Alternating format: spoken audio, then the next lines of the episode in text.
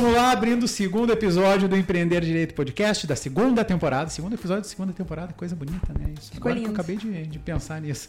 E hoje estamos com convidados especiais. Dois convidados muito especiais. A gente hoje vai fazer um episódio na modalidade entrevista. A gente explicou isso no episódio passado para vocês. A gente trouxe dois convidados que vão agregar muito valor, vão trazer muito conhecimento para você aí que está iniciando a sua advocacia e quer pegar dicas valiosas que vão ser passadas aqui.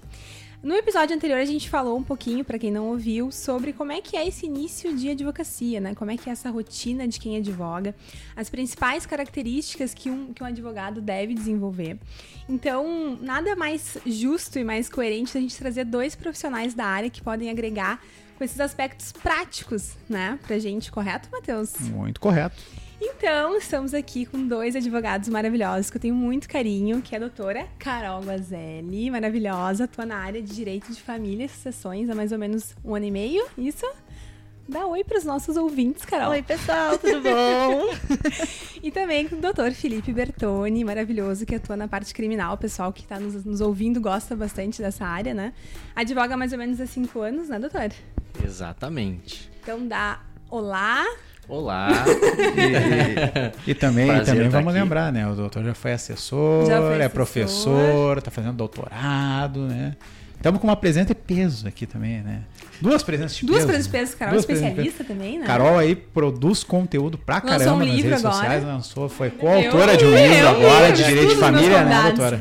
Então temos convidados de peso hoje aqui. Hoje, ho- hoje a gente não tá pra brincadeira. E antes de começar o nosso conteúdo, a gente quer ouvir muitas histórias, muitas coisas interessantes. A gente quer lembrar vocês que estão ouvindo aí que a gente lançou o edital da revista Liber, que é uma revista super democrática. Você pode mandar o seu conteúdo aí, aquele TCC que tá parado, aquele trabalho da, da pós. Se quiser publicar, manda pra gente que tá muito bacana. 100%, né? Vai estar aqui no link da descrição o link pro edital, né, Uhum. pra poder fazer o download do edital. É só se cadastrar, o edital aparece ali, vai pro e-mail, coisa linda. Coisa linda. Então é só quem quer publicar, e aqui a gente fala muito que tem que produzir conteúdo e também produzir conteúdo é acadêmico. importante, né? E é importante, né? Questão de currículo. Tem cliente que pesquisa às vezes, né? A gente já teve um filho da mãe ano passado que chegou lá, já tinha até lido meus artigos, É né? verdade. O nosso estagiário, Vitor, que tá ali agora, também, quando foi pra lá, já tinha lido meus artigos também. Então, ah, o pessoal lê, pessoal. Então, vale a pena publicar Vale a pena assim, dar corpo para o currículo acadêmico de vocês e também corpo para a advocacia. Perfeito. Então vamos pro conteúdo de qualidade. Primeira pergunta. Vamos lá, que é só a gente estar se palestrando. né? Agora aqui, doutores, a gente nem combinou uma ordem. Qual- Qual é a ordem que vocês querem fazer? Tanto faz. Solto aqui e a selvageria acontece. Exato. Aí a gente briga pelo... Pela palavra. Quem sobreviver responde. Tamo que nem o Faustão, quem sabe fazer ao vivo, bicho. Nossa, que imitação péssima, né? E o Tainan não vai cortar isso aí, a gente tá ralado. Tá, vamos lá então. Tainan é nosso editor. A advocacia é como você esperava? Primeira pergunta. Só pra vocês entenderem o contexto rapidinho, tá? A gente falou assim, quando a gente começou a advogar, o que, que a gente esperava no episódio anterior. E se isso de fato fez sentido, se foi mais, se foi menos. Como é que foi pra vocês isso?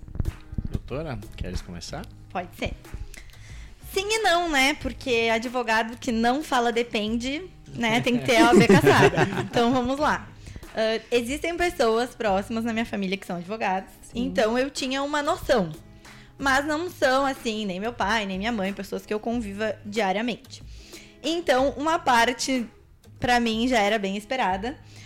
Mas ah, essa novidade com a tecnologia, como tudo está muito mais rápido, como a gente faz para prospectar cliente, isso era uma coisa assim que eu nunca imaginava. Outra coisa, eu tinha uma ideia assim, bem errada, que o cliente, assim, ele te achava pelo Espírito Santo, né? Não sei de onde é que eu achava que vinha o cliente, mas achava. Ele, ele achava e vinha cliente o tempo inteiro. Quanto mais rezava, mais vinha. Exato, era uma questão de fé, entendeu? Mas eu descobri que isso é mentira e que se a gente não, Não coloca a cara a tapa, não né? fala pra todo mundo que tu é advogado, com quem que tu trabalha, ninguém te procura. Então, pra mim isso foi difícil. Mas, mas respondendo, assim, bem objetivo pra gente entender correto, assim. Foi mais, foi menos, te fez Foi. evoluir, foi mais complicado do que eu achei que mais era, complicado. mas eu gostei mais ainda.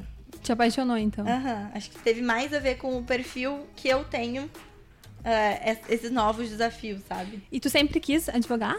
Desde, desde o começo de faculdade? Não. ah, uma época eu quis advogar, mas quando eu entrei pra faculdade, eu queria ser juíza. Uhum. Aí depois eu fiquei três anos na Defensoria Pública, que eu nem deveria estar falando isso, porque nem pode ficar, né? Fizeram uns mesh pra eu ficar lá. Ah, eu, Ilegalidade esse bicho. o editor vai cortar esse horário. Mas bom, aí eu me apaixonei pela defensoria. Ai, quem sabe ser defensora.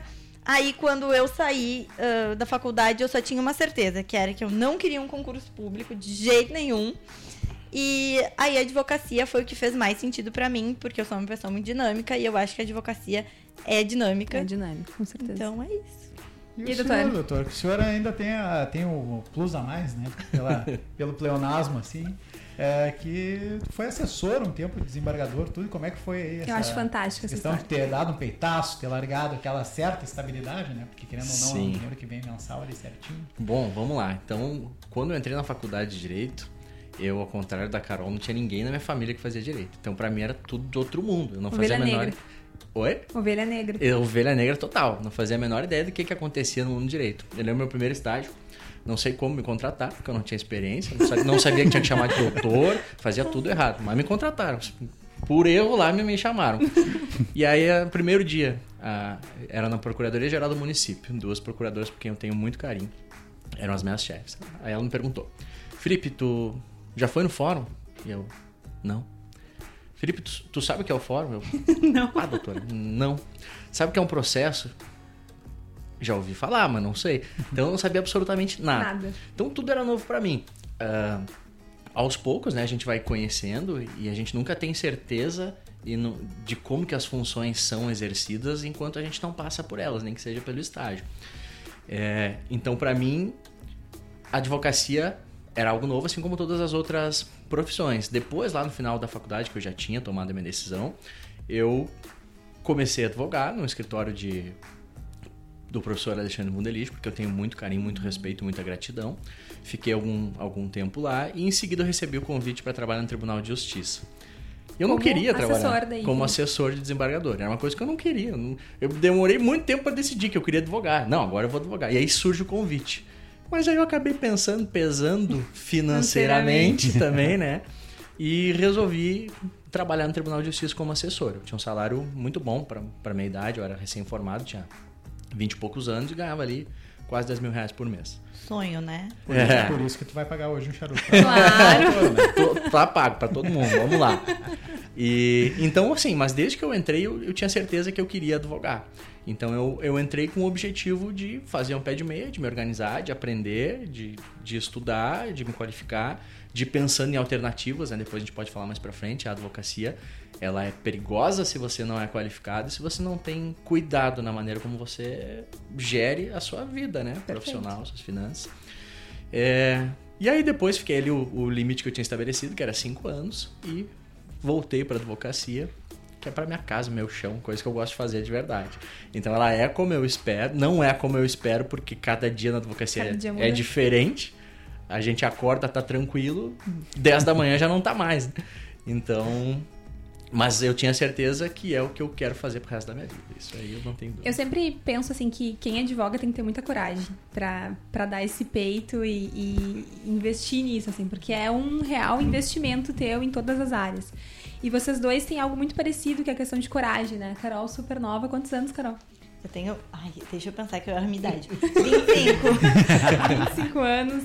O Felipe achou um pouco mais, mais experiente, né? Mas teve essa 32. coragem também. Viu que ela não quis perguntar a tua idade, né? Agora ela É que só ela falou que tu era mais é experiente. é, 32 aninhos aqui. E eu queria muito que vocês ah, falassem pro pessoal, assim, quais foram, assim, especificamente essas, essas dificuldades que vocês encontraram nesse início, assim. Porque eu me sentia muito perdida, tinha poucos clientes, né? ah, pouca grana pra investir, abrir escritório e fazer acontecer.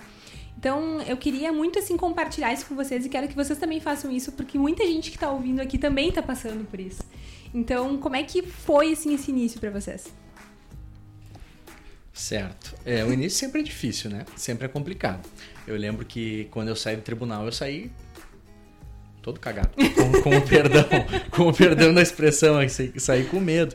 Eu estava abrindo mão de, um- de uma coisa que eu tinha certo, que estava estável, era tranquilo, ganhava bem, já, sab, já dominava o ofício, o trabalho, para mergulhar de volta em algo que eu sabia que eu queria, mas que era novo e que a instabilidade era grande naquele momento. Sim. Então eu planejei bastante, bastante planejamento. Planejamento. Planejamento. Eu acho que, ó, beleza, vamos ver. Agora eu vou dar esse passo, mas eu não vou dar esse passo a bangu. Eu tenho que estar organizado, eu tenho que saber o que, que eu vou fazer, eu tenho que saber com quem que eu vou falar, eu tenho que saber quem que vai me ajudar, com quem que eu posso contar. E um dos maiores ativos. E sempre foi para a área criminal. Sim. De, é, de, desde o começo. Na verdade, o meu escritório hoje, ele trabalha em praticamente todas as áreas. Todas as áreas. Eu e dois sócios, eu atuo mais na área criminal, mas eu tenho dois sócios que atuam em outras áreas. Então, o nosso, o nosso escritório é um guarda-chuva ali. Quem que não acaba caindo em mim, cai para alguns dos meus sócios. É, mas a minha atuação sempre foi mais voltada na área criminal, em função da minha formação, mestrado em ciências criminais Sim. e da atuação no tribunal, que foram cinco anos numa Câmara Criminal. É, mas o maior ativo, penso eu, um dos maiores ativos da advocacia que a gente precisa construir e manter são as pessoas. Então isso é importantíssimo. O tempo que eu fiquei no tribunal, a todo momento, é muito difícil isso. Porque o tribunal ele te, te suga ele faz com que tu desapareça. Tu, tu te esconde lá, né? Tu te esconde. Tu te esconde e tu se acomoda. Então foram cinco anos ali que eu poderia ter ficado completamente obliterado, porque eu era nada. Eu era assessor, o desembargador que faz as coisas, ele que assina, ele que, que julga. Então eu tinha que me esforçar a todo momento para sair da lama, sabe? Para tentar manter os ativos que eram os meus contatos. Acho que esse tipo de preocupação para quem está começando, sempre falo pro Vitor lá, quando a gente está em sala de aula, falo pro Pedro também. É, foram meus alunos. É, gurizada, olha para o lado. Olha quem são os colegas de vocês. Não é competição, é colaboração. O cara que tá do teu lado amanhã vai te ajudar, velho. Então esse tipo de, de mentalidade eu sempre tive, de contar com as pessoas, sabe? Acho que jogando junto a gente ganha mais fácil e ganha melhor. Então a principal uh, dificuldade nesse início foi retomar esse nesse network, vamos dizer assim. É, acredito que, que sim. Uhum. E, e diz e também me adaptar com as novas atividades. Né? A advocacia ela é muito dinâmica, a gente falou, então fiquei seis anos do outro lado do balcão, cinco anos e meio do outro lado do balcão. Aí pra gente se adaptar às novas atividades, às novas rotinas. Aí, tá, agora eu tô desse lado aqui. É mais correria, é mais pé no chão, é mais é, atividade. E Felipe, desde sempre empreendedor autônomo, assim, por conta, correndo sozinho? Eu trabalhei durante. Ou, ou trabalhou para algum escritório, isso é, eu quero saber. Logo que eu me formei, eu trabalhei no escritório. Foi uma ótima oportunidade. Fiquei. Não sei se deu um ano, acho que um pouco menos, em função do convite para o tribunal. Mas foi uma, foi uma experiência que eu sou muito grato, eu gosto muito. Gostei muito, tenho extrema gratidão, mas eu sempre quis ter o meu mas escritório. Pós TJ, sempre Pós TJ, abri meu escritório. Carol, um pouquinho diferente, né, Carol? Aham. Uhum.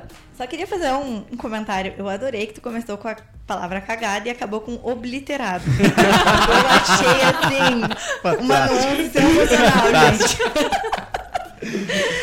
pois bem, é, pra mim foi diferente, porque Uh, eu acho engraçado e quando falam assim, ah, o direito é um leque de opções, como se fosse uma coisa incrível. Na verdade, é motivo Exatamente. de ansiedade pro pobre do recém-formado que não fica correndo de um lado pro outro, não sabe pra onde é que vai, né? E aconteceu isso comigo, assim como aconteceu acho que com todo mundo. Logo que eu me formei, eu estava envolvida com uns projetos dentro da instituição de ensino, né? Que eu era vinculada. E eu não podia fazer OB porque eu ia estar tá viajando bem nas épocas da OAB. E aí eu fiquei assim, o que, que eu vou fazer da minha vida, né? Aqui, assim. E aí, assim, ah, vai estudar. Tá, mas eu vou estudar pra quê? Pra ser o quê? Vou fazer concurso? Eu pensei, nem pensar. Não é pra mim.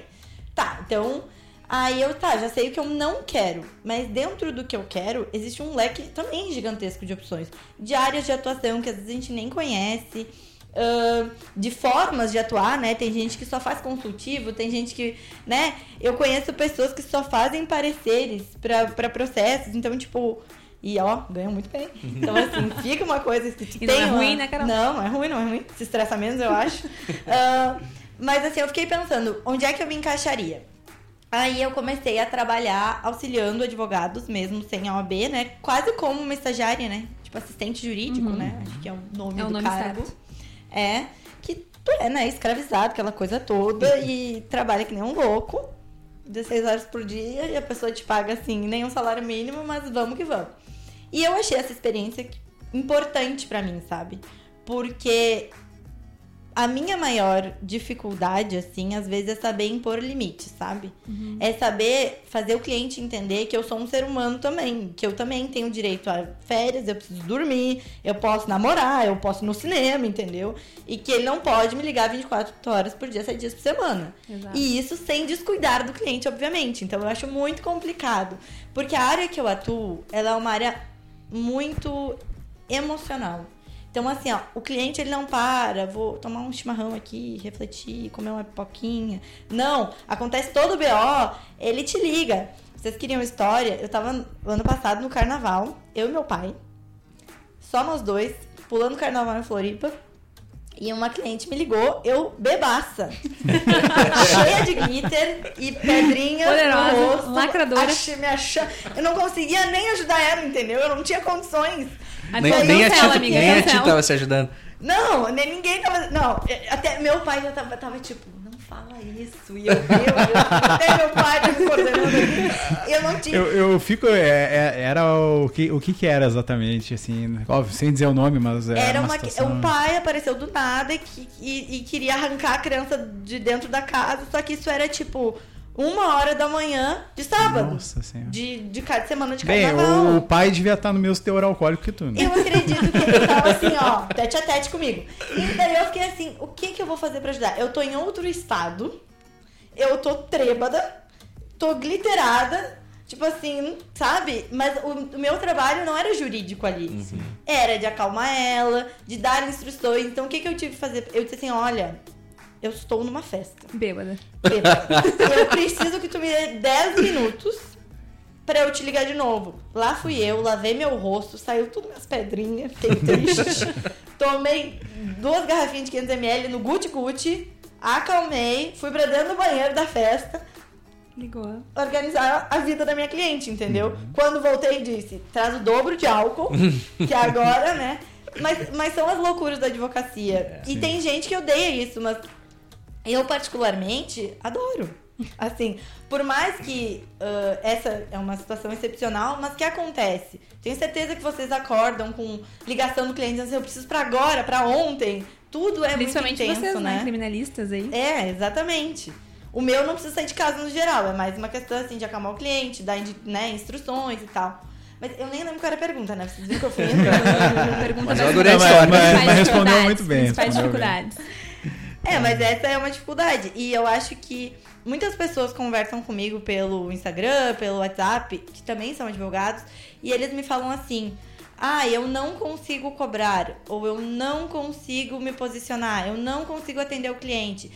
E eu acho que essa, es- es- esse fato de ter trabalhado muito, de uma forma muito intensa, ah, por, por um tempo assim considerável, me ajudou muito a entender que no início eu realmente precisava daquilo pra no ano seguinte poder cobrar um pouquinho de honorários, no outro ano cobrar um pouquinho mais, no outro Deus, Deus me segure, entendeu? Pra chegar daqui uns anos e porque eu acho que a experiência te faz também Agrega valor. Agrega É. valor, inclusive, pros seus e até entender né? melhor o que que tu quer, sabe? Exato.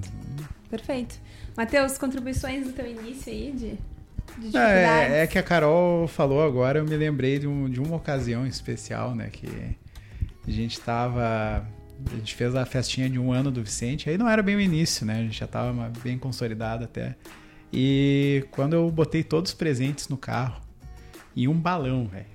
Um balão, com uma nuvem. maravilhoso. La- Lacrador também, que né? Lacrador, o balãozinho, tocou meu telefone, era um flagrante. E de um cara que tinha sido um dos meus primeiros clientes. Então não era um flagrante que eu ia ganhar dinheiro ali. Mas, pô, foi o cara, assim, eu acho que foi o segundo flagrante que eu fiz na minha vida. Então o cara tinha me dado uma oportunidade, não podia deixar o cara ali, né, na ruim. Aí eu falei pra Karina assim, ó, não, amor, olha, eu vou, vou ir lá com o carro lotado de presente, né? É, e o balãozinho, ridículo. eu tinha bebido, cara. E quando eu tô descendo aqui, pra quem é de Porto Alegre, tu desce em direção ao aeroporto ali, tu vai pela perimetral e desce, tinha uma balada segura. Eita. E eu me grudei no carro. Revelações aqui nesse E eu podcast. pensei, não, hoje, hoje é dia de confessar os crimes. Hoje é dia de confessar os crimes. E aí eu parei assim, eu, velho, fudeu. Aí te Eu vou pro teu ser advogado. E aí eu parei assim, quando eu tô chegando perto, o policial, olha, até era da brigada, mas tava PTC junto. Ele olha bem pra dentro do carro. Eu de óculos. Um terno. E um balãozinho. É, pode passar. Vai, vai tranquilo. Tá tranquilo. Esse aí tá de boa. Aí eu parei o bar, cara. Não, mas é, eu acho muito legal essas histórias que vocês trouxeram, esse modo, assim, toda essa, essa questão, né? O, o networking muito importante, né? A gente. eh, hoje a gente vive a questão da internet que ela aproxima, mas distancia. A gente prefere muitas vezes ficar pelo WhatsApp, mandando mensagem pelo Instagram. Eu, eu sempre sustento aqui, quando a gente deu aquela palestra, né, Karina, para a Criergs, lá naquele congresso deles sobre empreendedorismo jurídico e marketing digital. Inclusive lançamos um livro com esse Um título, e-book, né? pra quem tá Um e-book. Opa. É, eu sempre falei assim, olha, cara, a, a internet ela é legal porque ela democratizou a mídia. né? Até há pouco tempo atrás, se tu quisesse fazer um anúncio na TV, tu ia ter que pagar 10, 15 mil. E um jovem advogado não tem a mínima condição de pagar isso. A não ser que venha de uma família abastada. E... Mas daí não é ele com a setor. Aí profissão. não é ele com a profissão, exatamente. Agora, tu vai fazer um patrocínio na rede social ali. Tu bota 200 reais, tu alcança 8 mil pessoas, 10 mil pessoas, 15 mil pessoas, não E sei muitas quantas. vezes nem precisa do patrocínio, E né? muitas vezes nem Porque precisa do patrocínio. organicamente tu consegue clientes. Exatamente. Então, ela é boa nesse sentido, só que também quando a gente vai para uma perspectiva de contato, o contato humano ele é sempre bom, né? Hoje que a gente está fazendo aqui, é óbvio, a gente ainda vive uma situação de pandemia, onde não dá para aglomerar demais também, mas é muito importante ter essa questão do network, ter esse tato que a Carol estava falando de, olha, meu cliente realmente precisa de mim, então eu tenho que estar ali, ainda que não seja melhor horário, eu não esteja no meu estado melhor, né, o teor alcoólico esteja alto, mas saber jogar. Eu acho que o recado que veio das dificuldades que os doutores passaram é saber dosar. O Felipe soube dosar quando acho- estava no tribunal. A Carol já soube dosar agora, inclusive, enquanto já estava na sua atuação e no seu carnaval também. E, e uma coisa muito interessante da gente pensar aqui é o seguinte, ó. O Felipe falou, ah, eh, a importância dessas relações, né? A Carol colocou, nossa, eu, eu, me, eu me sinto, né, com essa dificuldade de botar os limites e muitas vezes de cobrar. Tudo isso tá interligado, né? Porque tu começa a fazer mais rede de contato, começa a ter clientes um pouco melhores, ganha experiências, aprende com esses clientes que nos ligam em horários que talvez não é o melhor, né? E a partir disso começa a cobrar. Então é possível sim superar esse início. Esse início é importante que você tá ouvindo aí, passe por ele. Isso são fases da vida. Todas as áreas são assim e a advocacia é mais uma delas, né? Então, ah, agora pergunta pros dois, assim, como é que vocês fizeram pra superar? Como é que conseguiu essas- esses relacionamentos? Como é que a Carol conseguiu se impor com essa cliente de uma maneira cordial, mas conseguiu criar esses, esses limites pra conseguir advogando, conseguir advogar pra ele? Bom, não tem muito o que fazer, né? tem que seguir adiante. Mas eu acho muito, muito importante, a pergunta é muito pertinente também. É, na minha ótica, nós tivemos três pontos aqui fundamentais sobre a advocacia hoje. Hoje. E que todo mundo pensa. Assim, ó, você que está ouvindo, está começando a advocacia, pode ter certeza que todo mundo aqui já pensou e já passou por isso. Primeiro é precificação. A gente Precificação. não sabe muito bem quanto cobrar. Tem a tabela, óbvio, ótimo, que bom. Mas ele não sabe quanto a gente pode se afastar da tabela. E uma coisa, Felipe, importante, o medo, desculpa te interromper, mas o medo de, de ouvir o não, né? Exatamente. Tu passar um valor e, e a pessoa dizer, ah, não, muito caro. Como é, É. como é que a gente fica com isso? E agora? Que, Tu passou por isso? Já, claro. Eu lembro a primeira. Primeiro. Depois que eu saí do tribunal, primeiro, primeira proposta que eu passei. Eu passei com medo. eu, puta, e agora? Vou tomar um não. Meu Deus do céu, ai meu Deus, tô precisando de dinheiro, mas e agora? será que é muito? Será que é pouco? Aí passei. Aí, e isso foi. É aquela coisa que a gente manda um e-mail e sai correndo, né? Exatamente, ai meu Deus, não, Não, tem nem minha mas resposta. vocês sabem que o próprio cliente já te disse se tá cobrando muito pra ele ou não, né? Porque eu tenho cliente que fala assim, ah, então, então- ah, tá, então é à vista. Eu fico pensando, putz, por que, que eu fiz esse valor? Exatamente. Esse caso específico, que nós mandamos a proposta, em seguida foi aceita. Então eu pensei, ó, dá pra cobrar isso. Dá pra cobrar isso. Então, essa é uma sensação libertadora hum, de como que vai superar. Passando, tentando. Cara, tu acha que tá alto? Tenta. Verifica, avalia o risco. É, tu precisa desse dinheiro, é um cliente importante, o cliente veio por indicação. Essa indicação é uma indicação que costuma te indicar bastante. É, por que, que eu tô dizendo isso? Porque daqui a pouco vale a pena tu não cobrar tanto aqui para continuar. ganhar lá. Exatamente. Exatamente. É, mas passa o preço, se tá inseguro, vai pela tabela. Se quer começar a se afastar da tabela, passa e vê o que, que acontece. Vai ter gente que vai dizer não, mas eu tenho certeza, eu aposto com vocês, fiquem tranquilos. Vai ter gente que vai dizer sim, sim. e vai contratar vocês. Então a gente supera esse tipo de coisa enfrentando os nossos receios, os nossos medos e, e tocando ficha, tendo coragem. E essas relações, Felipe, que tu comentou, assim, como é que tu acha que, um jovem advogado pode começar? Co- Eu- Comissões? ah, Eu é que- acho que... sim, participar de algumas comissões da OAB. Acho fundamental mandar o artigo para a revista. Ah, Verdade. gostei, É uma aí sim. ímpar, não deve perder. Ó, a gente já Quanto tem que o avisar o que o, a gente já tem que avisar o Tainan depois pra cortar esse trecho aqui que ele vai ser propaganda da Liber agora. com essa voz? Radialista. É, ele tá fazendo uma voz Não, eu, tô, sensual. eu, tô, né? eu tô me inspirando aqui no Galvão Bueno. Ontem ele me mandou um áudio e ele tava rouco pra caramba. Ah, Diz ele que tava gravando aula. Eu, pra mim, ele tava vendo o jogo do Inter xingando o Inter também. Bem provável. Que horror. Mas eh, acho que assim, é exatamente isso. Começa a, a participar de eventos, a participar de comissões, começa a. Antigamente, eu ia falar produzir conteúdo. Produzir conteúdo tá na moda e hoje é fundamental. Não é que seja uma moda, é que é uma realidade. Mas o que era a produção de conteúdo antigamente? São os caras que têm livros. Então o cara que tinha livro era referência. Então, o cara que tinha um livro escrito sobre direito marítimo, o cara era referência sobre direito marítimo. Se eu tivesse um problema de direito marítimo, eu ia contratar o cara que tem um livro de direito marítimo. Hoje, o Matheus falou muito bem, concordo com ele.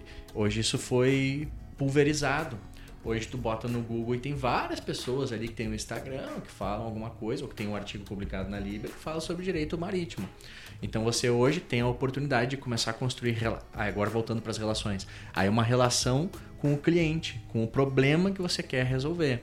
E as relações entre os pares é com isso. Primeiro é, primeiro de tudo, meu ponto de vista, de novo com perdão aqui da expressão, é não ser pau no cu. Sabe? Não tentar sacanear ninguém, não sacanear os colegas, respeitar todo mundo, trabalhar com a ética acima de qualquer outra métrica. E, e fortalecendo as relações. Sai, vai tomar um café, vai conversar, Parcerias, mantém contato, né? manda uma mensagem.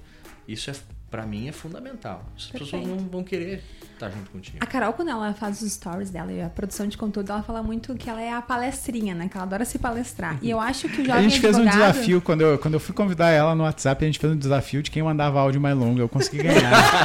Eu fiquei eu muito disse pra feliz. ele, eu vou ficar falando aqui só pra eu te ganhar. Então, assim, eu acho que o jovem advogado tem que ser blogueirinho e, e palestrinha. Tem que se palestrar, tem que falar, tem que produzir conteúdo e se mostrar pro mundo, né? É que, é que nesse ponto que o Bertoni falou, ele é bem interessante. E, e, cara, eu, eu não me lembro aonde que eu fiz essa reflexão, mas eu, é, modéstia à parte, eu achei fantástica. hoje eu tô uma modéstia Bem muito grande. modesto. Isso que eu só tomei um chopp aqui. Imagina depois se tivesse Imagina tomado mais do que na altura. É, é, mas assim, cara, é, eu. Ah, agora eu lembrei. Eu tava com uma mentoria com dois advogados lá no escritório. Tava mentorando eles. E eu falei pra eles: eu abri primeiro o perfil do Direito com Carlos. Não sei se você já Ah, viu esse sei. perfil. O cara tem mais de 100 mil seguidores, tudo. Ele ensina como passar na OAB, é uma loucura. Certificado. Eu não sei porque que apareceu pra mim. Aham, certificado Verificado, né? verificado, tudo. Aí eu cheguei pra eles assim, vocês conhecem esse cara? E eles não. Aí eu abri o perfil do André Calegari, né? Que é um dos maiores advogados criminalistas que a gente tem no Brasil, professor do IDP, tudo. Abri ali, eles olharam. É. Esse eu conheço, é o professor Calegari, né? Aquele que era da Unicinos, agora tá no IDP. Eu sim, pá, exatamente. Quantos seguidores de direito com Carlos tem? Falaram, é, mais de 100 mil. Quantos Calegari tem? 2.600 seguidores ele tinha. Eu não sei se hoje ele ainda tem isso. Tá. né, Mas é, o que eu quero dizer com isso? Óbvio, o Calegari já tá lá, disparou para outro Vida nível, ganha, né? né? Não ganha. precisa de os- seguidores, os é. processos que ele já atuou hoje, né, não, já, já mostra que ele, ele é um, um homem consolidado já. Então ele não precisa produzir conteúdo na internet. Agora o direito com o Carlos, que possivelmente não deve ter nenhum livro publicado. Se tem, não deve ser um livro de profundidade acadêmica nem nada. Pô, esse cara tem cento e pouco mil seguidores. Eu acho que se ele fosse advogado, não sei se ele é advogado ou não, conseguiria clientes dali. Então, isso prova o quanto hoje a internet tem força, pro bem e pro mal. Exato. Porque às vezes a gente tem pessoas ali que não têm a qualificação e estão lá se expondo de qualquer jeito e muitas vezes até enganando as Sim. pessoas, né? Mas posso te dizer uma coisa? Seguidores também não, não são métricas para engajamento ou conversão em negócios, né? Sim. Verdade. Porque tem pessoas que têm muitos seguidores e que vão vender uma caneta 50 centavos e flopa. Uhum. Então, tipo assim, às vezes uh, a pessoa tem realmente um monte de seguidor, mas ela não consegue converter isso. Eu acho muito interessante, assim. Uhum. Principalmente, eu que adoro uma blogueira, né? tem várias blogueiras, assim, que são. Tem milhões de seguidores e fazem uma coleção de blusinha 20 reais e flopa, uhum. sabe? Porque de alguma forma, eu não sei por que, que as pessoas seguem elas, mas não o suficiente para tu querer comprar o produto. Sim. Em compensação, outras Uh, por exemplo, eu não. Eu gosto de olhar, mas eu não compro nada, a não ser de uma. Nina Secrets, alô, você tá me ouvindo? Nina, te amo. a Nina lançou um negócio, eu compro, porque é sempre bom. E eu faço essa propaganda para todo mundo. Então, assim, ela às vezes ela tem menos seguidores, ela não é uma desconhecida, mas ela não é um fenômeno completo. Mas ela vende muito. As empresas todas querem trabalhar com ela porque ela tem, ela começou lá no início e é, é sempre isso. Tu sabe que se ela assinou uma linha vai ser uma coisa boa. E falando da advocacia, eu acho que também tem isso do, de saber que se tu contrata, tu ser como tu é nas redes sociais, entendeu? Então, que nem a palestrinha. Realmente sou palestrinha, né? Mas eu não não que não não posso vender uma imagem de, de uma coisa que eu não sou, sabe? E isso que, que tu tava falando de, de networking, eu acho muito importante, porque eu comecei a aprender a precificar com os meus colegas. Uhum.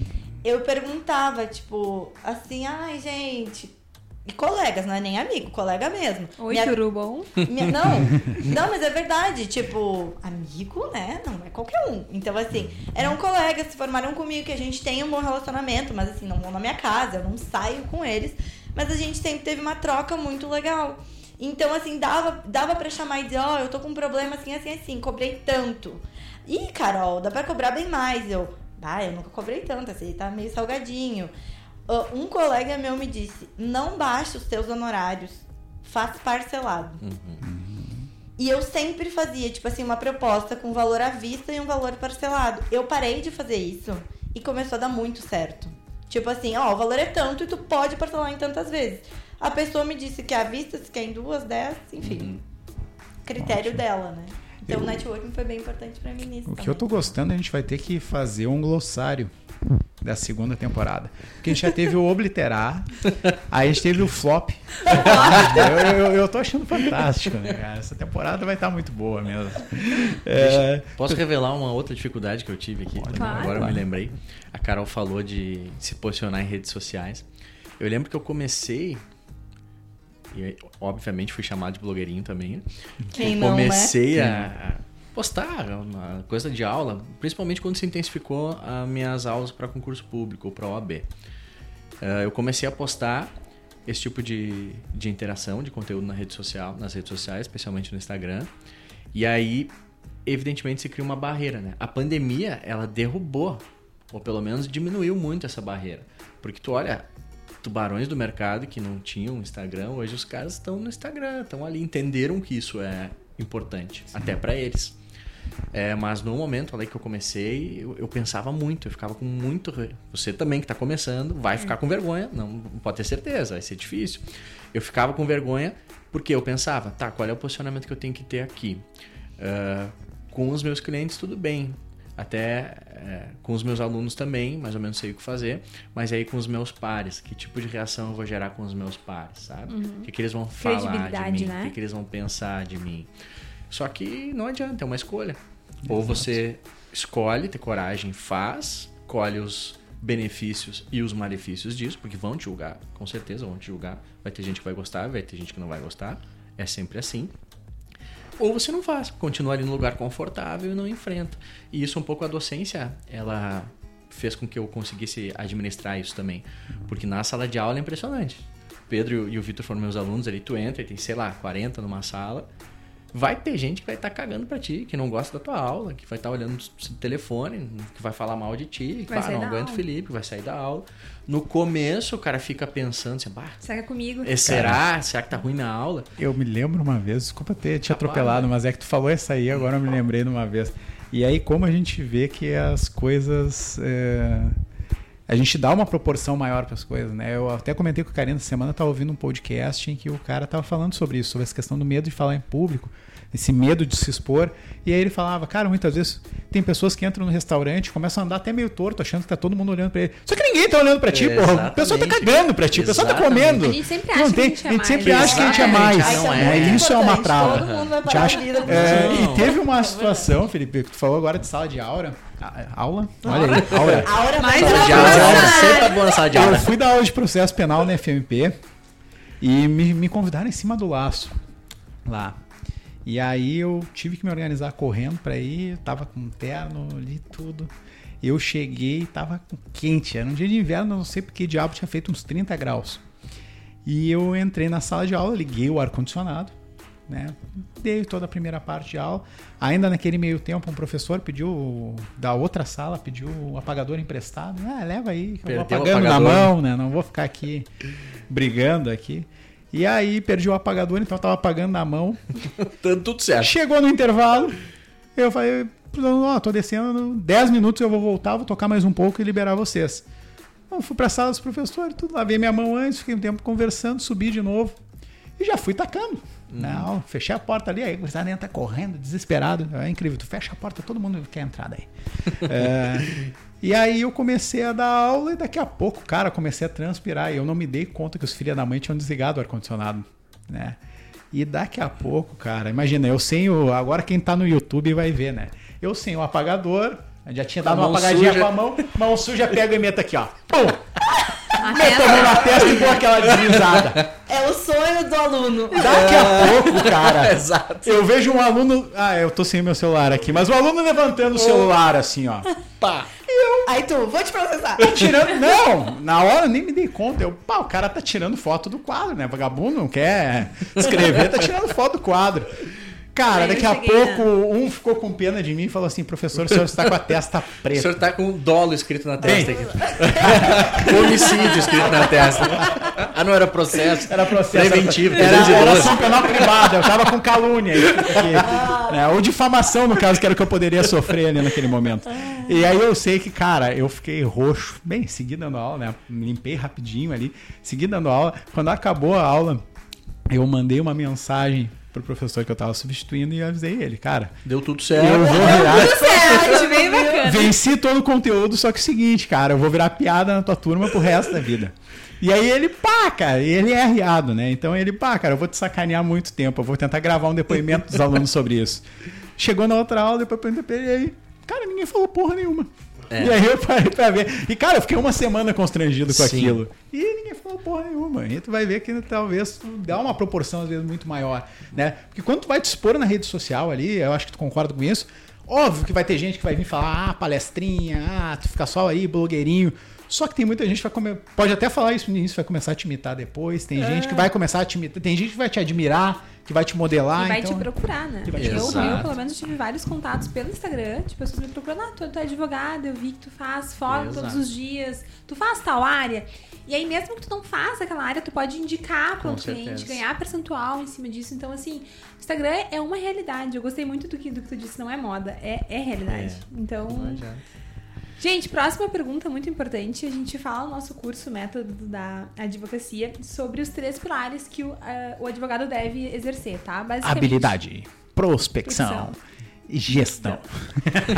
Que lindo isso. Eu até fiz uma voz diferente, né? Hoje eu tô. Chamou a atenção. Hoje eu tô blogueirinho. Eu cheguei a me arrepiar aqui. né? A gente fala muito assim de prospecção, porque o advogado tem que prospectar, tem que ter clientes, né, para ter um, um retorno financeiro e conseguir aí evoluir. Ah, gestão, porque ele tem que administrar o seu tempo, o seu escritório, o seu dinheiro, isso tudo tem que estar em, em harmonia. E habilidade no sentido de que tu tem que estar te atualizando, te especializando, tornando teu, a tua autoridade cada vez maior, né? E na, e na visão de vocês aí, nesse, nesse período que vocês estão advogando, quais as características que vocês acham que um advogado, se ele não tem, né, ele tem que desenvolver, ou se ele já tem, que ele tem que observar, ah, eu tenho isso, isso é bacana, isso é legal, isso vai ser muito importante pra minha advocacia. Quais características que vocês visualizam, assim? Pra mim, a característica mais importante que um advogado tem que ter é saber ler o ambiente. Eu acho que isso falta muito para as pessoas no geral. Porque que, por exemplo, quando tu entrega a proposta de honorários e tu olha na cara da pessoa, tu já sabe se ela vai aceitar a proposta ou não. Tipo, tu não precisa da resposta da pessoa. Tu já sabe, eh, quando tu tá explicando pro cliente, atendendo o cliente se ele tá gostando de ti ou não, entendeu? Da, me- da mesma forma em audiência. Tu, tu vai vendo pela fala do juiz, pela forma que ele tá conduzindo, tu sabe, mais ou menos, pelo menos, como vai. Aquilo, pra que lado vai ter o caso, entendeu? Então, eu acho que isso é uma coisa importante ah, que as pessoas têm que se atentar, porque mexe com, com a profissão como um todo, sabe? E nessa questão até de, de exposição que vocês estavam falando, eu, por incrível que pareça, eu era uma pessoa que odiava me expor. Eu tinha Facebook, mas, tipo, nunca botava nada. Instagram eu só fiz por causa da minha formatura e durante a colação, né? Porque quatro horas de colação, né, gente? Tinha que me ocupar. Bahia da aí- FMP é longa, né? Pelo amor de Deus, cara. E aí, como ia ter, enfim, um negócio da minha festa ah, que tinha, envolvia Instagram, eu pensei, bah, dona da festa não tem, todo o resto tem, né? Coisa de doido, vamos fazer. E, pois bem, pra, eu achava difícil, sabe? Por quê? Porque eu sou uma pessoa brincalhona, eu sou uma pessoa muito espontânea, mas eu tinha muito medo de das pessoas não me ver, não verem que eu estudo, que eu sei do que eu tô falando, sabe? Pelo, pela forma que eu me comunico. Mas ao mesmo tempo, ah, Desculpa advogados que fazem isso. Eu tenho ranço quando eu ve, eu sigo vários advogados. E, Mais uma, hein? Coloca aí o Ramos. É. Ah, mas eu e que falam assim como se estivessem falando com seus pares. Quando é teu nicho, eu acho show. Inclusive, pra mim isso funciona. Mas eu vejo assim pessoas que querem falar com o cliente falando palavras. Gente, o cliente não faz ideia do que seja, sabe? Um juridiquês. Não sabe o que é fórum, não sabe o que é audiência, é, não, não, tem a mínima não mas noção. com uma, e com uma coisa assim extremamente formal que eu às vezes tenho que eu cheguei a ter que procurar palavras no dicionário, gente, porque eu não sabia. Então assim, ah, mas né, mas daí tu fica pensando, será que ele tá se expondo certo e eu que tô errada? Ou s- será que existe um jeito certo? Porque ele também deve prospectar, entendeu? E aí passou o meu ranço e veio um respeito, sabe? De que não adianta a gente querer ah, ser diferente, tem pessoas que elas são formais É. eu não sou. E pra mim isso funciona, sabe? Mas pra quem é, isso funciona, porque não adianta a pessoa ser tipo, uh, no Instagram, e aí chega na vida real e é, né, todo Toda- toda- quadradinho. Enfim, desculpa, gente, eu, eu fui de novo pra fora. Mas enfim, acho que é isso, de ler os ambientes. Porque a rede social, tu também lê a rede social através do feedback Claro. eh, da interação que tu recebe, dos comentários que vem. E acho que também essa questão de gestão, que é uma coisa que a gente- ninguém fala pra gente na faculdade. Tipo assim, o advogado autônomo, ou enfim, dono de escritório, ele é um empreendedor. E a gente tem que ter ferramentas. E essa é uma das, Né? das características, né, Carol? Ser empreendedor, isso é uma, uma característica muito importante pro, pro advogado. Uhum. Eu, eu brinco com uma amiga minha que ela super quer concurso, né? E aí eu digo pra ela assim, ah, amiga, não é um demérito. Eu acho que cada um tem gente que nasceu pra bater cartão e tem gente que nasceu pra empreender. Eu digo pra ela, eu não sei qual é o meu, tá? Não, não tô me definindo, eu só tô falando que dá pra ver pessoas que têm perfil, sabe? Tem gente que tudo tem preguiça, prefere receber certinho o que que precisa, né? Pre- prefere ter um horário fixo de trabalho, não gosta dessa loucura que a gente vive. E eu acho que tá tudo bem, acho que a gente tem que saber nos conhecer também, pra tu não ir pro lado errado. Perfeito. Eu acho, mu- achei muito interessante essa tríade aí, habilidade, prospecção e gestão, né? Olha aí, até decorou. cara. Ah, Foi voz, Foi, né? foi impactante, foi voz. impactante mesmo, né? Ah, habilidade para mim é pressuposto. Acho que o cara contrata um advogado, o advogado tem que saber o que está fazendo. Isso não significa que você tem que saber tudo. É, Já aconteceu, acontece com todo mundo, tu pega um processo que tu não sabe o que vai fazer. Mas é que tu faz, tu estuda e resolve o problema.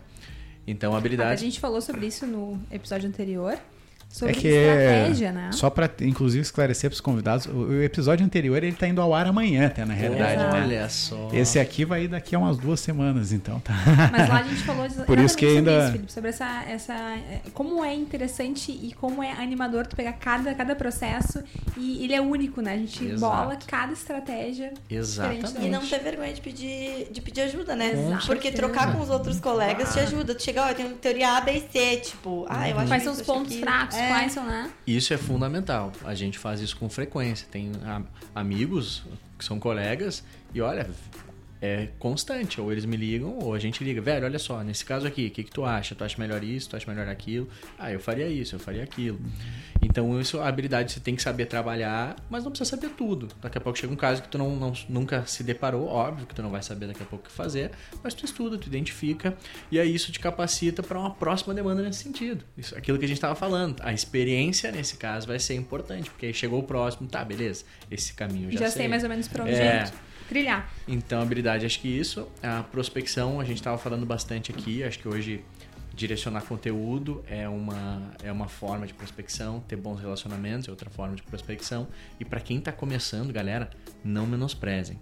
A família vai dar muito. Deu problema na família. Barraco problema. de família chega junto. É ruim advogar para família. É não, ruim. eu não gosto, não É É um horrível, saco, mas, é mas- melhor do que não ter Vai, cliente. é exatamente. melhor do que ficar Quem sem tá dinheiro. começando. Então, eu lembro meu pai, puto, meu pai acho que foi meu maior cliente até hoje. né? Cada dia tinha um fazer problema uma, novo. uma observação, Felipe. Não, não perde essa ideia, Tá, mas claro. o que a Carol falou, assim, de ah, eu sou bem humana, eu explico, eu quero né, trazer essa, essa, esse contato com, com o cliente. Isso é uma forma muito interessante de prospectar cliente. Eu sou muito assim. Eu explico pro cliente assim, ó, a audiência é assim. Vai ter o juiz aqui sentado, vai ter outro. Tu vai, tu vai olhar pra mim. É explicar pro cliente, partir do zero. E o cliente sempre, ah, doutora, muito obrigada. Isso me ajudou muito. E quando ele indica para outro cliente, ele fala, bah, aquela advogada, tu vai lá que ela vai te explicar tudo certinho, tu não vai ter dúvida. Ela é bem assim, acessível. E isso é uma forma de indicação.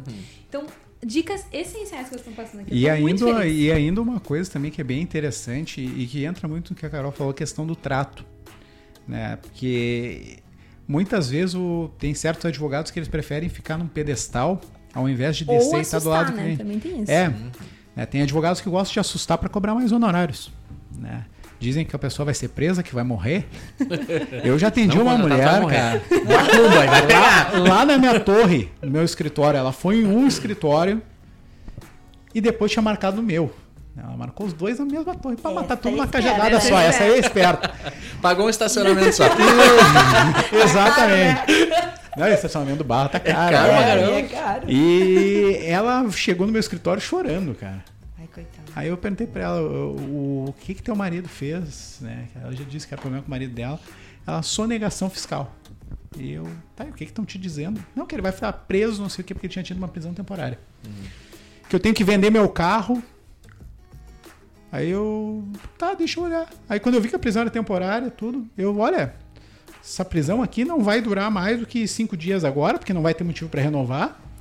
E mais, isso aqui não cabe preventiva nesse tipo de caso aqui. O caso que ela me apresentou especificamente não cabia nem prisão preventiva. Eu, teu marido vai ser solto, calma. Vamos trabalhar depois da defesa. Ela, mamãe, o outro advogado falou. Aí eu, ah, tá, já entendi, né? Já entendeu? Já entendi. É que é a questão do susto. Mas por que, que eu tava falando isso da- do trato, né? É, e a Karina falou agora da questão da audiência. Eu tive um júri que eu fui fazer, era no interior. E o cara, ele tinha muito medo do juiz. Ele tinha medo, ele olhava pro juiz e. É que ele era o Vin Diesel da cidade, assim. Ele tinha um Audi A3 é, com som, tudo rebaixado. E a brigada daquela cidade só tinha prisma. Então, o que, que ele fazia? Ele pegava duas da manhã o carro, botava na cidade, ligava o som bem alto, as viaturas iam atrás dele, ele ficava brincando de velozes e furiosos na Mas cidade. ele também, né? Aham, não, era bem legal. Eu acho que a cidade só tinha três viaturas, ô, assim, então era uma que coisa legal. E ah, ele foi acusado de tentativa de homicídio dos brigadianos, porque eles fizeram uma barreira e ele conseguiu fugir da barreira dos caras. E aí disseram que ele tinha jogado o carro em cima dos brigadianos e tinham tentado matar. Esse aí não tinha medo da polícia, mas tinha Não medo do juiz. Né, ele tinha medo do juiz. Ah, até porque ele tinha. é, Bem, aqui eu não, vou, não posso falar, depois eu falo em off pra você. Ah, e aí o que, que aconteceu, cara? É, no corpo, no conselho de sentença, tinham dois ex-professores dele que f- pegaram como jurados. E ele era um anjo no colégio, eles amavam o guri. E aí, quando ele me disse, ah, que tem os dois professores, quando ele foi pro interrogatório dele, que ele começou a gaguejar, eu pedi pra ele, cara, calma, fala tudo na medida do possível, só espera mais um pouquinho. E ele foi respondendo o juiz assim, tremendo. Quando ele foi responder a promotora, que a promotora, como fica lá mais pertinho dos jurados, eu pedi, pedi para parar, virei a cadeira dele de frente pros jurados e falei assim: aqui tu consegue ver a promotora, pega o videozinho ali, e ao mesmo tempo, eu quero que tu olhe pro conselho de sentença, porque são eles que vão te julgar. Só que ele, pra que, que eu fiz essa jogada na hora? Pra que ele batesse o olho naqueles professores e se acalmasse pra responder. E ali, depois quando terminou o júri, a gente conseguiu ainda absolver, foi fantástico lá aquele caso. Uh, até porque não era difícil também, né? Uma situação tão esdrúxula. uh, uma pessoa que estava na plateia chamou a atenção dela, isso ela me indicou para outro caso. Né? Então, foi um trato que a gente teve ali para uma situação que ele estava nervoso, eu precisava calmar ele para que a gente tivesse resultado, e aquilo me gerou indicação para outro caso. É. Então, como essa questão de conhecer o ambiente é importante e de ter os relacionamentos, né? Casando Sim. bem essa questão que não, vocês dois não, falam. Saindo um pouquinho da advocacia, embora meu namorado seja advogado, eu sempre brinco com ele que, no geral, eu acho que homem tem mais dificuldade de ler o ambiente. Porque, por exemplo, a, a, a mulher a, tem 10 anteninhas, o homem tem uma, é, entendeu? E daí assim, ó, a verdade é aquela a tia, aquela tia que te dá um presente que tu não gosta, a mulher já faz um Ai, muito obrigada, mesmo sendo odiado. Porque ela, ela tem essa leitura. O homem fica tipo assim, mas de onde é que tu tirou, tia? Tu já me usou isso aqui alguma vez? Ah, Carol, aí Muitas vai depender, vezes. vai depender do espírito de ator que a pessoa tem. É. Eu ganhei uma camiseta no Natal que se fosse da minha mãe eu chorava. Eu ganhei uma camiseta da minha tia Ó, preta. A tia, viu? A tia, Acertei. sempre a tia. A tia, que tá escrito assim, ó, mistake. eu acho que é uma indireta, eu não Cara, eu, eu olhei pra ela assim, eu, tia, tu sabe o que, que significa mistake? Não, mas eu achei linda a camiseta. Continua, Carol. Não, mas o que eu tava. Mas o que eu brinco com ele muitas vezes é que assim, às vezes a gente tá numa situação social, né? A gente quer ser pessoas agradáveis, mas às vezes tem que dar o quê? Uma mentidinha. Porque socialmente, às vezes, a gente precisa, né? E aí eu falo, por exemplo, ah, nós não vamos poder ir em tal lugar porque, sei lá, insira qualquer desculpa aí. Uhum. Ah, vamos estar viajando. O André olha pra mim e fala: Não, amor, a viagem é outro dia. Eu fico assim, ó. Estragou a desculpa. Vocês não estão vendo meu rosto, mas eu tô assim com a cara de apavorada. E eu falo assim, faço assim pra ele atrás das pessoas e ele não. Não se dá conta. Agora, quatro anos depois, ele tá firme e forte. um, mas assim, eu, e eu disse isso pra ele essa leitura de ambiente eu acho que é muito importante para tudo na vida, né? Mas assim, pro advogado eu acho essencial. Uhum. E às vezes eu vejo que isso falta. E sabe? a gente cortou, a gente fez um parênteses absurdo aqui, né? Ai, é. Vamos lá. Mas tá tava ótimo, tava ouvindo vocês aprendendo bastante aqui.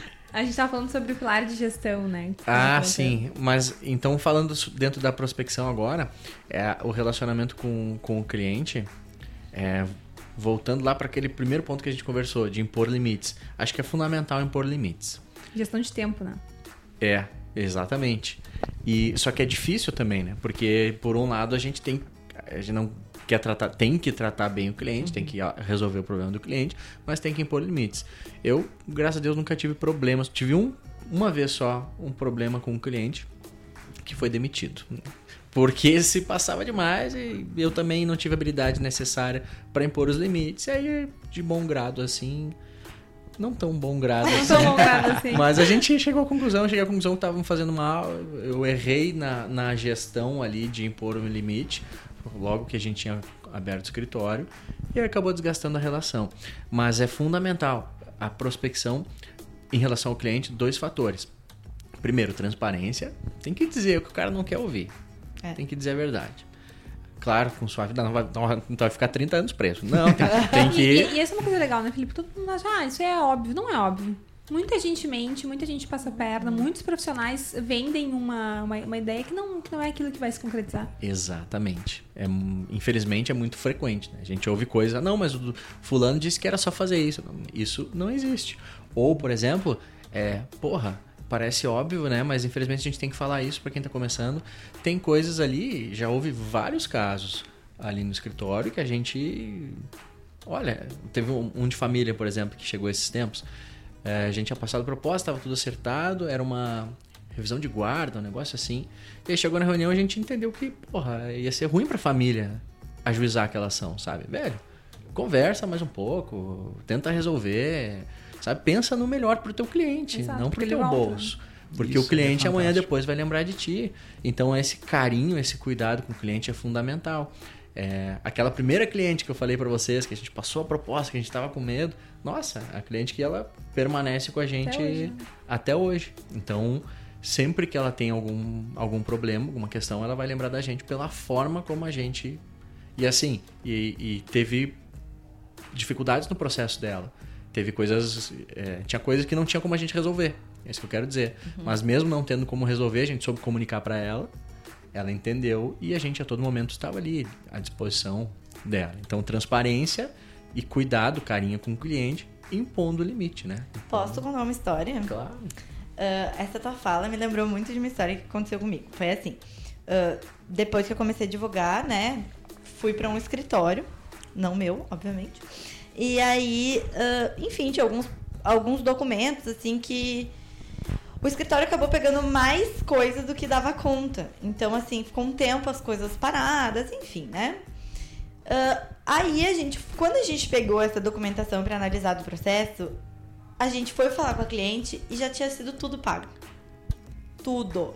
A mulher infernizou a outra parte maravilhosa até receber o que ela tinha direito. Então, assim, a ação não existia mais, né? Então, o que, que a gente combinou?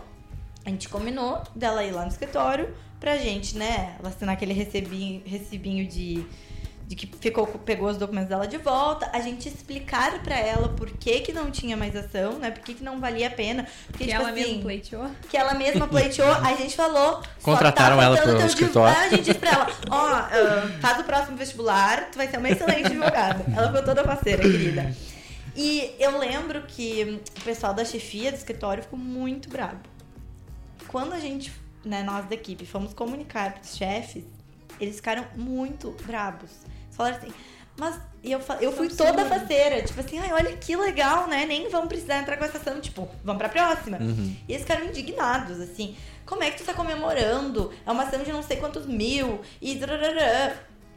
E eu não vi dessa forma. E eu continuei, né? Eu sou um pouco teimosa, não parece. Mas eu falei, olha, eu acho bom. Porque esse processo ia demorar não sei quantos anos. Ela precisa, ela sozinha conseguiu. Tipo, maravilhosa, entendeu? Mérito dela. Pois bem, ela ficou tão faceira com o retorno que a gente deu, o atendimento que a gente fez, que quando, no próprio atendimento, ela já indicou outro cliente, que inclusive era marido dela, que veio com uma ação mais vantajosa que a outra e que a gente conseguiu fechar um acordo em três meses O valor e que- foi uma bolada pro escritório. E aí, quando a gente foi falar de novo com a chefia e reportar, então, tipo assim, já, a gente foi em cima do salto alto, né? Tipo assim, olha aqui, Alizinho. baita trabalho. Olharam pra gente e disseram, é, mas tu podia ter duas dessas ações. Ah, Então, eu acho que também é muito questão de visão, sabe? Eu continuo até hoje muito orgulhosa dessa história, mas é o que tu falou, é como tu trata as pessoas que elas trazem, né? Vem com frutos. certeza. Bah. Pessoal, e agora para fechar, assim, fazer uma última pergunta, né? Que a gente já- já avançou um pouquinho o tempo. Acho que se deixar, a gente ficar umas quatro horas. Eu acho também. Fácil, fácil. É, então eu pedi para fazer um exercício para vocês agora. Agora entra o meu momento PNL, Programação Neurolinguística aqui. É, é, eu vou pedir que vocês dois fechem os olhos um pouquinho agora. Olha só que coisa bonita. Só quem está vendo no YouTube, YouTube que tá vai poder assim. presenciar este momento de muita evolução. Ah, e aí agora eu quero que vocês visualizem assim aquele Felipe, aquela Carol que estava começando lá a advogar, estava abrindo seu escritório, Que tava com medo. que estava com medo, que estava inseguro e perguntar para aqueles ali estão lá vendo você lá, queria que vocês pudessem pensar assim, que dica valiosa eu poderia passar para aquele Felipe e aquela Carol que está começando. Se fosse uma dica só, qual seria? Agora vocês vão encontrar eles e vocês vão dar essa dica. Vai, Felipe. Segue em frente. Continua. Filosófico. Então. A minha seria respira e não pira. Então, pessoal, hoje a gente gravou aqui na charuteria Baltoro Lounge, aqui Posso em Porto dar Alegre. uma, uma última. Último. Uma mensagem pro pessoal aí? Pode, mas claro. A gente se preocupa, quando a gente tá começando, a gente se preocupa muito com muitas coisas. E os problemas não são do tamanho que eles são. É verdade. Então, se eu encontrasse a Karina, eu falaria isso. Calma, respira, não pira, segue. que tudo vai dar certo e vai, de uma forma ou outra, se resolver. Acho É que essa é a mensagem É final. verdade. Exatamente. E aí, Matheus, terminamos hoje o episódio. Então vamos Foi acabar muito hoje, legal, hein? infelizmente, né? Porque já É. ficou longuinho já o episódio. Deixa, Mas, deixa então- desculpa, Matheus, te interromper, mas deixa eu agradecer aqui o convite a ti, a Karina, e agradecer a parceria da Carol. Estou muito feliz de de estar participando eh, desse podcast com vocês. Eu tenho acompanho sempre vocês no Instagram, nas redes sociais, na vida. É um prazer muito grande fazer parte dessa caminhada e contem sempre comigo. Muito obrigado. Ah, eu também. Eu, gente, eu sou podcaster agora. né? Eu. Foi um prazer imenso. Muito obrigada. Ainda mais assim, né? Com pessoas tão qualificadas. Inclusive a audiência é qualificada, né, É. gente? Então, Viu assim, só?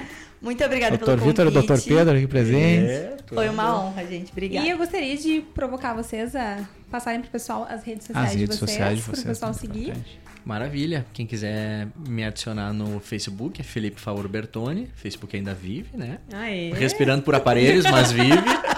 O meu Instagram é arroba Felipe Favor Bertoni. E a nova lá, Clubhouse, eu não tenho ainda. viu? Ainda. O meu, vocês podem ver que é uma coisa assim extremamente formal, porque não tem um ponto a dever nem nada. É arroba Carol, ela mesma. Ah, porque, né, gente? que show. Então, agora, para pessoal já Fica o fechar, convite, né? agradecer vocês então pela presença, por terem ficado dispo- disponíveis para gravar aqui, matar uma quinta-feira aqui para vir, que eu sei que é concorrido, para vir aqui gravar com a gente. A gente fica muito feliz. Essa temporada a gente quer fazer assim, a gente quer trazer A gente vai trazer nosso, muitas a pessoas. gente quer trazer muitas pessoas para falar. E a gente, nada melhor que começar com dois amigos e duas pessoas que a gente admira bastante. Então, meu muito obrigado. Meu muito obrigado também aqui ao pessoal da Baltoro, que deixou a gente usar o espaço, Ai, reservou gente, é lindo uma aqui. sala para nós. Venham, venham então, para aqui quem tomar um quiser chopp. vir aqui tomar um chopp, fumar um charuto, quem gosta de charuto aí, a advocacia muitas vezes gosta, né? Então é, é o público certo. Então fica aqui o convite para vocês e o agradecimento ao pessoal da Baltoro por ter disponibilizado o espaço, já tendo servido aqui e agora a gente pode ir pro charuto em paz. E pra finalizar, o pessoal que tá, tá ouvindo aí, a gente quer dizer que a gente já passou esses dois episódios aí falando sobre como é que é advogar, essa, essa rotina toda, essas características, e agora a gente vai passar para um outro tema, que é o tema da organização. A gente acredita que a advocacia ela começa pelo planejamento, o doutor Felipe falou isso aqui. Então o próximo episódio é organização, definindo metas e objetivos para a tua advocacia. Então não perde que vai estar muito bacana, muito legal. Esse vai ser o meu episódio. e até mais, então, pessoal. Até Valeu. mais. Tchau, Valeu, tchau. obrigado.